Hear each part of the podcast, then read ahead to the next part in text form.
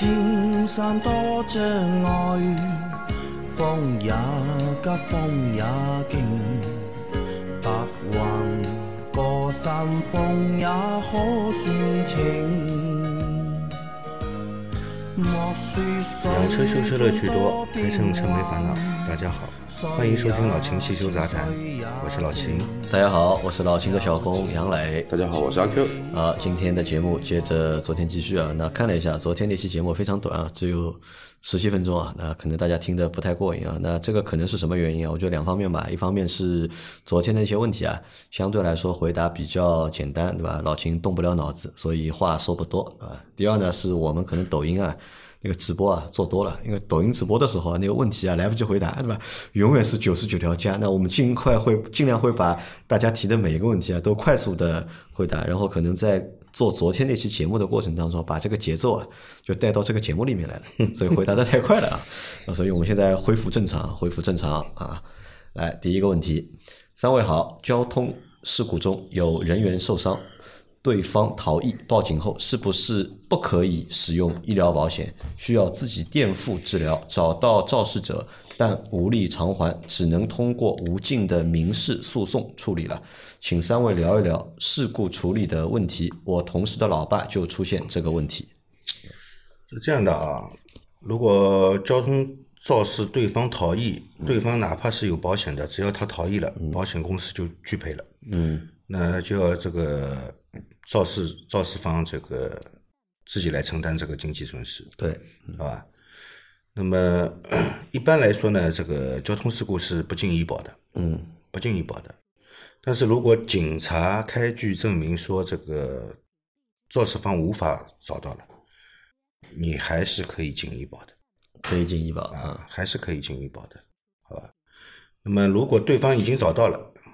那你就进不了医保，嗯，但是对方如果没有能力去补偿你的这个损失的话，嗯，那那很麻烦，那就变得很麻烦，真的就是无穷无尽的民事诉讼，你只能通过这个法院打官司，然后法院判决他，但是又没有能力偿还，嗯，无无无穷无尽谈不上，因为我身上就是亲身经历了我的一个至亲嘛，疫情的时候也是同样的事事情嘛。然后就是那个流程走到什么呢？走到呃两个，一个的话呢是，如果说你是只有民事的话，那还好，就是说如果说对方无力偿还，那法院也会派人去他家里面看嘛，真的是不是到底有没有那个偿还能力？但如果说确实是无能力偿还的话，那法院也会就是说为他做一个那个处理，就是说先是限高嘛，不能坐高铁，不能坐飞机嘛，然后的话呢。等他什么时候有钱了，什么时候再还你。但是的话呢，司法机构的话，或者说司法系统啊，他还是会监管，就是说那个被告名下以及他的一些直系亲属的一些账户的，这个是有监管的。但是这个监管的意义有，但是并不是说很完全。但这个是只是处罚，就是付不出钱的这个肇事者嘛，对对吧？对，就是受伤的人来说毫无意义。呃，对，你限高不限高，或者哪怕把你抓进去坐牢，对我来说。没有意义，那我没有得到赔偿啊！我受伤了，对吧？我拿连哪怕最基本的这个医药费我都拿不到，就是补偿的话，对吧？那这个其实的确是一个蛮头疼的事情。所以这个现在就是一个死胡同嘛。嗯。然后如果说对方还涉及到刑事，因为他是肇事逃逸嘛，逃逸的话呢，那就刑事管刑事判嘛。嗯。但是你判了刑事的话呢，对对对他的偿还能力其实更不利啊，对，更还不出钱了。但所以说一般的话呢，像这种情况的话呢，如果说。对方那个态度较好，或者说那个叫，呃，对方确实是没有偿还能力的话，法院也会就是说那个酌情去判，可能还是判三或者缓三这样子，一定会有缓刑，让他通过劳动来去弥补这一个就是说经济的一个损失。然后的话，其实就算他再没有钱，呃，国家有最低生活保障嘛，保障之外的钱，你可以要求法院每个月让他还给你嘛，这个是可以的，但是。你要一次性要这个赔偿，估计蛮难的，蛮难啊。那你看啊，为什么要逃逸呢？对吧？如果你不逃逸，嗯，对吧？如果即使你在路上你出了车祸，对吧？你撞到人了，你如果不逃逸的话，至少还有保险公司，对吧？帮你去兜这个底。如果我违章的话，保险公司赔。他如果是你不要想它是汽车呀，机动车呀。它如果不是机动车呢，非机动车呢，它本来就没保险的。呃，非机动车啊，啊，就我舅舅就就是这个事情嘛。你舅舅是被机动车啊，也是被也是那个非机动车非机动车碰了一下对啊，啊，那这个算是个不好的事情啊，我们也解决不了，那只能走这个就是无无尽的民事也不是无尽的，这个你你去法院去告他，要求他赔偿，他如果真的没有偿还能力，法院会根据他的实际的情况判决，对吧？他有如果他有财产可以执行的，那最好；他如果名下没有财产可以执行，那就是看吧，看他的收入情况吧，在保障他一个最低的收入水平的情况下，反正每个月每分期付款嘛，就等于每个月就还，一直保到把这个账还清为止了，只能这样了。这个也很复杂，啊，也很复杂，所以以后大家行驶在路上自己小心一点啊，不管走路也好，开车也好。来，再下一条，谢老秦对非承载的解释和阿 Q 对分非承载式和内嵌式车架的关联与区别的精辟解释啊，谢谢啊。同时，我想问问啊，超选四驱是为了赛事而准备的花花技术，还是有着极大的实用性？谢谢。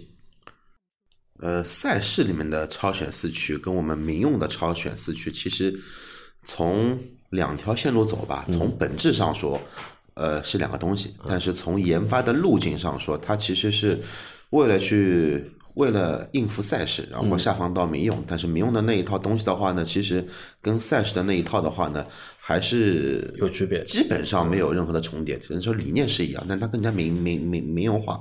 那这句话怎么来说？因为赛事里面的话。他考虑的耐久性，嗯，无非就是考虑这一辆车在一个月内能完成大卡尔的一个全段的一个路况而已。然后，就算他一个月完不成，因为每一站的打打卡，他都会给车队或者说环塔，对吧？就是能用到超人，哪哪怕 WRC 的拉力赛，他每一站的分站都会有定时定点可以让你车辆检查维修的地方，你只要能扛过这一站就行了。但是民用的话呢，这个不一样，就这个车要保你这个东东西啊。多少万公里，至少至少要给你开三年，你不管怎么货，货三年里面肯定是不能有问题的。然后的话呢，民民用车还考虑到一个什么呢？噪音，嗯，包括它的一个就是说性能的一个衰减，因为我们的赛用的齿轮，其实包括变速箱跟我们的民用齿轮有很大的区别。赛用的齿轮的话，一般都直齿，然后民用的话呢，一般都是斜齿。那斜齿跟直齿的话呢，也有各有优缺点。直齿的话呢，更加直接，力力道更大，但是的话呢，这个噪音啊，会跟你坐飞机一样，就飞机的那个嗡嗡那个声音很大很大。斜驶的话呢，它噪音会很低，但是它的动力的话呢，不会这么的直接去传递到，这也是一个小的一个区别在。所以说，你说这个超选四驱有极大的作用，有嘛有，但是具体是看你用什么路况了。呃，再好的四驱啊，到了真的到了一些极端的路路极端的一些路路况，你如果说你没有匹配好行驶路线、好的轮胎和你的越野经验，其实也没用的了。该翻一样翻，该限一样限。好的，这个当中还是有区别的啊。那老秦，我问你啊，嗯，像四驱这种东西啊，最早四驱出来是为了越野用的吗？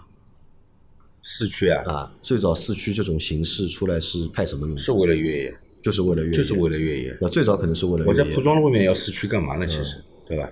最早就是越野，不是用在赛车上的，对吧？因为我知道好像是那个奥迪用四驱技术用在那个赛车上是比较早的，呃，那个只能说在四驱领域算是一个弟弟，算是个弟弟、啊。就是你要从第一台用四驱，就你要从第一台四驱车诞生到奥迪用四驱的这一个年代，奥迪只能算个。它是为了赛事嘛，对吧？那最早四驱诞生是为了越野，应该是为了越野为了越野，脱困，而且那个越野的话呢，它是军事上的一个越野，是为了打仗用的。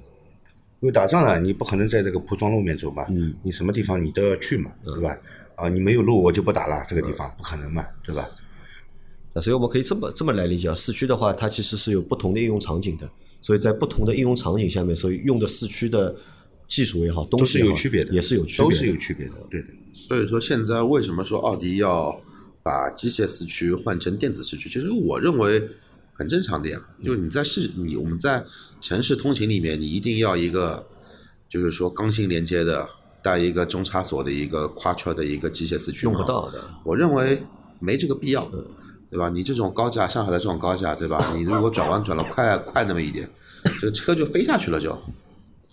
好，再下一条。三位大师好，晚上洗澡的时候突然想到一个问题：如果一辆车的使用手册要求机油用五 W 二零的，由于某种原因我换成了五 W 三零，那么我还可以换回五 W 二零吗？是不是低级别可以换成高级别，反过来就不行呢？还有机油需要一直用同一品牌吗？经常换品牌是不是不好？请帮忙分析一下。祝新的一年发大财。啊，这个 你本来就是用五 W 二零的年度这个级别的机油，后来就是换成了五 W 三零的，那再啊然后再用回五 W 二零行不行？可以的，可以，嗯，可以的。啊，但是在用回来以后，有很多人会说，哎，用不回去了。嗯，感觉不一样啊，为什么用不回去了？知道吧？发动机给你那个反馈，你对的，感觉不一样了，感觉不一样了，对吧？有可能发动机噪音又又变大了，你已经适应那个比较低的噪音了，哎，一下子听到噪音大，你就觉得哎，这个机油用不回去了。呃，其实用是能用的，好吧？用是能用的啊。啊，这个是没问题的啊，反过来也能用，只是看你自己能不能适应。然后还有一个问题是，机油需不需要一直用同一个品牌的？在没有在没有就是什么不良反应的啊，用下来觉得这个机油是有问题的情况下，那么最好不要去频繁的更换机油的品牌以及型号啊，最好不要这样做。主要的原因在哪里？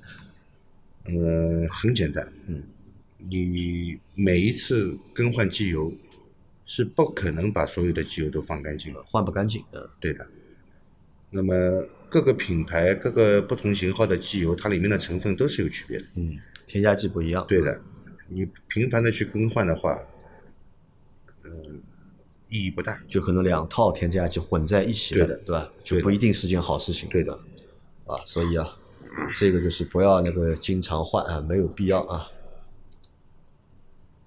好，然后再下一条，呃，三位好啊，一直有个疑问啊，车辆冬天只要在行驶过程中，就算不开空调，只要开着外循环，就会有热风吹进来啊。那这种状态下进入的空气会经过车内的空调滤芯吗？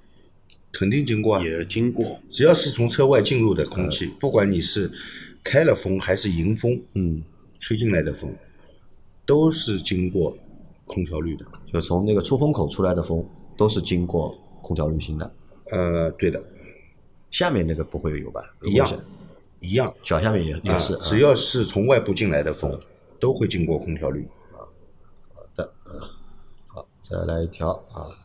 三位老师新年好，我的车是二零二一年七月购买的红旗 HS 五，行驶里程一千一百二十公里，目前使用就在北京。现在有问题请教，麻烦解答。一，在四 S 店首保，回家查机油尺，发现超过上限三毫米，于是返回四 S 店放油至中间偏上位置。四 S 店说超过一些没什么，厂家有设计冗余可以正常使用，但说明书说机油在上下限之间最好，且网上有说机油过多会增加发动机阻力，多出机油可能会甩到缸体，造成有积碳隐隐患。在我的要求下，还是放机油到中间偏上位置啊。请问四 S 店说的冗余设计是否正确？机油超过高限三毫米是否造成发动机废油，形成积碳等隐患？二二次返回四 S 店时，发现首保时添加的防冻液高于上位一点，这样是否对发动机有影响？三上架时发现右前轮刹车卡钳有一点油油渍，其他三轮没有。我问师傅是否是刹车分泵渗油，回答说不是。网上有说是润滑脂，请问是否我多虑了，还是这种情况不是渗油？车辆使用时刹车正常。四车是骆驼启停电瓶，由于开车时间少，每周动车一次，现在周末用车时总会提醒电池电量低，请马上发动汽车。在四 S 店检查电池说没有问题，请问每周开车来回一小时左右，造成电瓶亏电，对电瓶寿命是否有影响？谢谢老师解答，祝身体健康，万事如意啊！一位红旗 HS 五的车主啊，提了四个问题啊。那第一个问题是关于那个机油多加了，对吧？超过上限了。机油多加肯定是不行的，超过上限肯定是太多了。嗯啊，机油过多，一是发动机工作的时候阻力变大。嗯。第二呢，机油液位过高以后，会有更多的机油进入我们的燃烧室。嗯。那么机油本身是有阻燃性的，对，烧不干净，对吧？那么会过多的机油进入燃烧室，肯定会产生更多的积碳，嗯，对吧？这个是肯定有害的。你说这个冗余设计的话，它本来就是上线下线就是一个冗余设计了，已经。这个冗余已经量很大了，已经是一升机油的允许范围了，你还要再多加，你超出它的冗余设计了，对吧？所以四 S 店这个这个工作人员，其实在忽悠你啊。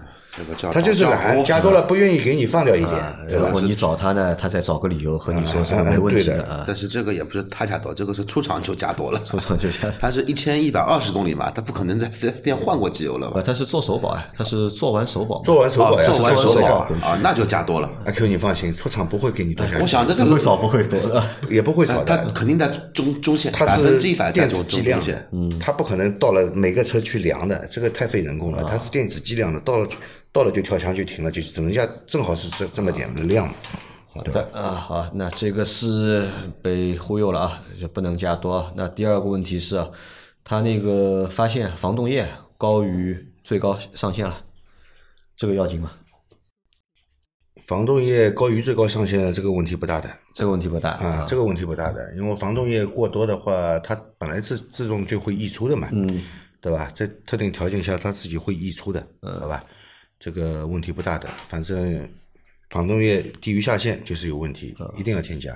多一点没有关系啊，这个对发动机不会有影响啊。那第三个问题是啊，他发现他右前轮刹车卡钳有一些油渍，其他三个轮子没有，这是什么情况？是刹车缝缝漏油吗？这个照片上呢看的不是很清楚，我看到照片了，嗯，啊，照片上面其实不清楚的看着。呃，这个地方呢，应该是不会去涂抹这个润滑脂的。这个地方不需要润滑脂润滑的。呃，但是看着呢，也不像是刹车油漏出来，也不像刹车油漏出来，也不像是刹车油漏出来。嗯，不知道哪里蹭来的油，可能可能是别的地方蹭来的油啊。要么你把这些油擦掉吧，擦干净，对吧？然后观察个一个星期，再看一下是不是还会有油啊？那是第二个啊，第三个问题啊。第四个是关于它那个电瓶，对吧？因为它每个星期都只开一次嘛，一周只开一次，所以每次开车的时候都会提示他，说那个电瓶电量低，让他就是发动车子。那他现在每个星期就开个一小时，行不行？会影响电瓶的寿命吗？车子停在那里不开，电瓶的电也在放，因为电瓶本身自己会内耗。第二呢，我们车身的那个防盗系统也在用电，所以车子停在那里。你不要以为钥匙拔掉了它不用电，一直在用，一直在放电啊，一直在放电。所以呢，你停了一个星期以后呢，那么电池电量肯定是不足的，嗯，肯定是不足的，好吧？第二，这个即便你这个电池刚刚充满电放在车上，你钥匙打开过一会儿，它也是会报这个警的，也是会报的，啊，这个很正常。这个不用过多担心，只要电池你检查下来是没问题的，就可以放心使用，啊。那像它这种一个星期只用一次的话，这个电瓶的寿命会不会变短？嗯，不会说的很短，为什么呢？它每次使用的时间至少有一个小时，能够把这个电瓶充满？充不满的，充不满，充不满的，充不满的，但是能充到个大半，充个大半，呃，充到个百分之八十应该是没问题的。的。啊，再下一条，呃，最近抖音学了个鉴别假机油最简单的方法，就是放冰箱里冻，因为机油都有晴点和浊点，如果一款机油在零下二十度就冻住了，清倒不了，或者浑浊了不清澈了，百分之一百假机油，造假水平低的假机油基本过不了这一关。造假水平高的假机油，我个人认为也比较少，因为基础油成本高了，假机油也没有价格优势了啊。这个好像是最近抖音上的确蛮火的，对吧？有一个账号天天在发。哎呦，这个说法早就有了，只是现在在抖音上说了，对吧？这种人都是怎么说啊？博眼球，博眼球啊，都是为了博眼球。那这种方式，呃，有意义吗？这种方式只能检测出那种假的不能再假的机油，假的不能再假的机油，对吧？这个如果是用低级别的机油冒冒充高级别别的机油，你就查不出来你用这一招你是查不出来的。对，因为它这个只能就是测一下这个机油的就是低温的这个流动性嘛，对吧？因为你到了那个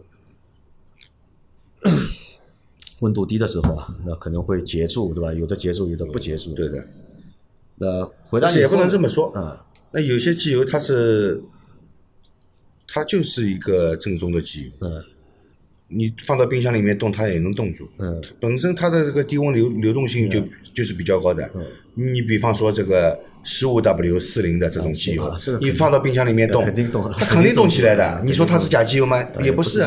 所以这种方法也不完全啊，不全面啊，不全面。还有一个点是什么？针对你后面那部分的，其实现在我们在市场上遇到的假机油啊，可能和十年前或者二十年前就不太一样了，已经。呃现在更多的问题是什么呢？就以次充好，对吧？就是拿拿低级别的有点像什么呢？假茅台了这种。啊，拿低级都是酒吧，都是白酒啊，都是白酒，对吧？你喝的都会醉它也不是工业酒精啊，你喝了都会醉啊，啊但只是呢当中哎成分不一样，年份不一样，对吧？现在我们说的最很多情况都是这个嘛，比如说我们有时候会吐槽一些就是主机厂啊，不是主机厂，是那个四 S 店那种专用的机油，对吧？那么它也是某某某品牌的，对的，对吧？和市售的某某品牌都是同一个牌子，都是同一个型号，哎，但是这两个机油放在一起呢，哎，其实是有差别的。有区别的。啊，对有，区别。那你说四 S 店卖的是假的吗？也不是假的，人家也是官方认证的，嗯，好吧。好，再来下一条，电车三大件：电池、电控、电机，呃，都有坏的，坏了就换，基本没法修，而且电池、电控、电机都没法保养。咱们这个节目主要是讲养车修车，电车既没法保养又没法修，自然很少会有人问。另外，千万不要认为电车不容易坏，小厂的电车用料、做工等问题很容易坏。我有个问题啊，前年买了辆电车，三天两头出毛病啊，勉强开了半年就卖了。大厂的电车质量应该会好一点啊，这个你说的对的啊，就是电车的毛病我们这里遇到的比较少啊，所以因为有电车人也不多嘛。但是我和阿 Q 上个星期我们开了一台电车，对吧？那台电车就有毛病，本来想开到你店里来让你看一看的，后来时间来不及，对吧？那个车出厂跑偏，出厂就跑偏跑偏啊，出厂就跑偏。四轮定位做了五遍，嗯，数据全部为零，嗯还是跑偏。还是跑偏啊，那就有问题了呀。那个比亚迪唐以前不是也这样吗？现在新款的可能这个问题解决了之前的那个比亚迪唐十个车十个方向跑偏了弄不好的。弄不好。去四 s 店四 s 店看到这个事情最头疼。头疼。因为弄不好的。有些人呢就是弄不好到最后呢他也放弃了不弄了知道弄不好了。有些人呢他就比较执着你知道吧？你一定要给我弄好我就认识这样一个人。他天天去四 s 店。四 S 店已经看到他没办法了，把厂家工程师也找来了，厂家工程师也是束手无策。跑偏这个算质量问题吧？应该算了，应该算质量问题。我好好退车了可以。他就是弄不好，他也不会退，嗯、他也不要退，他就是要你给我修好。那老秦分析啊，一般到最后是他怎么解决了这个问题，知道吧？方向盘弄歪一点。不是的，一直做做不好。啊、一直做那就做了歪嘛。最后呢，糖出新款了，他换了一个新款的糖，他说好了，是免费帮他换一台还是怎么样？不是的，他他旧重新买一台他旧的卖回给四 S 店嘛，啊卖回给要死了！那这么说的话，是不是研研发第一代的那个糖的设计师去到了那个赛力斯去啊？有可能啊。啊，对吧？然后嘛，再自己贴一点，换一个新款的，对吧？就是这样的老。秦分享为什么会有这种情况？问题是出在哪里？出在方向机上吗？还是出在悬挂上面？嗯，不一定，其实都不不一定不，一定。因为你往不一定你往大了说，对吧？啊它车架的水平没有矫正好，车子也会跑偏，也会跑偏对的，你四轮定位数数据做出来很漂亮的，嗯，也没用，它就是要跑偏。都是要跑偏。对，而且那一台机器啊，我们我之前还担心那个机器大概是老的，对吧？然后他有一次他做森林，我陪他去了两次，那个机器啊，擦过了新哦，呃，连那个屏幕的保护膜，它那个森林它不是红红外线的嘛，它上面不是有一层封装膜在那个塑料壳上面嘛，连那个膜都在，那个机器连油渍都没有的，很新的，数数据什么也都新的，都是做不好，但是就做不好。就是做不好。我之前还有个朋友不是买了个那个路虎的神行者嘛，嗯，柴油柴油版的嘛，也也是。的呀。新车啊方向跑偏去四 S 店修不好的，修不好的，这个事情困扰了他有半年时间。困扰了有关系。期间他把车子扔在 4S 店，你搞好了我再来拿。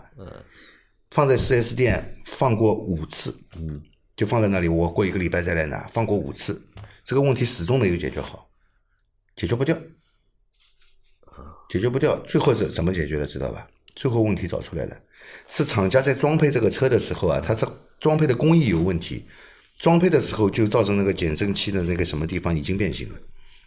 啊，所以永远跑偏啊，永远跑偏，搞不好你四轮定位数据做做出来都都好的，没问题就是跑偏是静态的时候做的。它就是跑偏。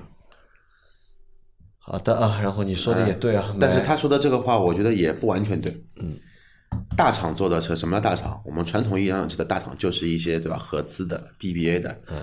但是 BBA 的电子的质量确实真的都一般，奥迪的 e 创也好，对吧？宝马的那个 i 系列也好，包括奔驰的第一款 EQC 也好，这个质量问题，这个投诉的率啊，就跟你说，你卖十台 E。之前不是那个 E 的那个前悬有召回过嘛？它那个前悬不是衬那个叫什么的那个支架很薄嘛？因为是中国特供嘛，然后的话，呃，有有几辆车不是因为意外行驶中断断裂嘛？你可能说卖个十万台 E 能断个十台那个 E 的那个前悬，但是你去看卖个十台 EQC，大概最起码有个三到五台 EQC 漏防冻液。漏防冻液。对，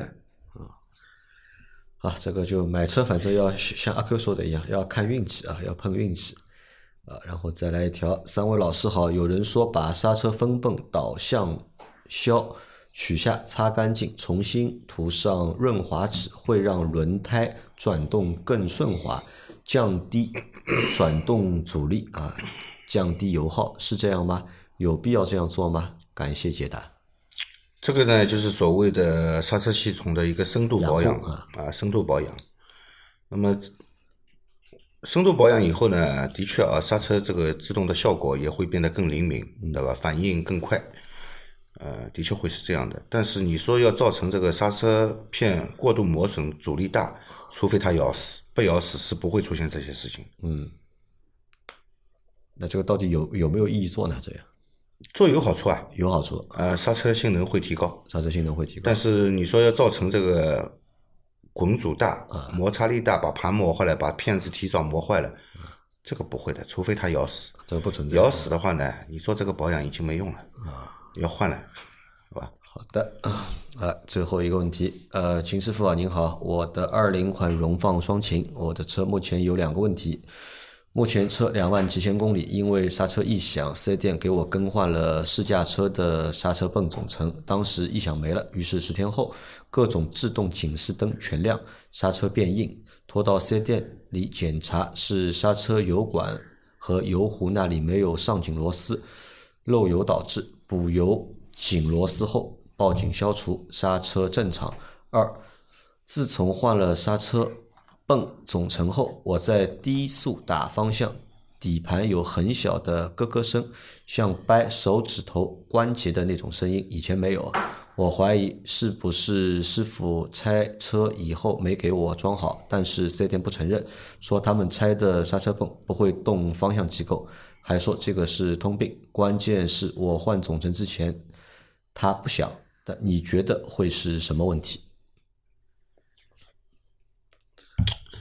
嗯，换了刹车他说的第一个问题，其实就是来告诉我们一下发生了这个事，对吧我觉得问你也题嘛也是找到了，挺说挺好说话的。啊，为什么要换一个是那个拆车件呢？对吧？对的为什么不能换一个原厂的，就是你把新的件呢？你试试乘试驾车上的拆下来拆下来给我干嘛呢？你要索赔嘛，肯定给我一个新的了。嗯，也许是索赔呢流程太长，嗯，他也急，对吧？那么四 S 店跟他说，要不我把试驾车上的先拆给你用，对吧？等索赔件来了，我再装到试驾车上去，对吧？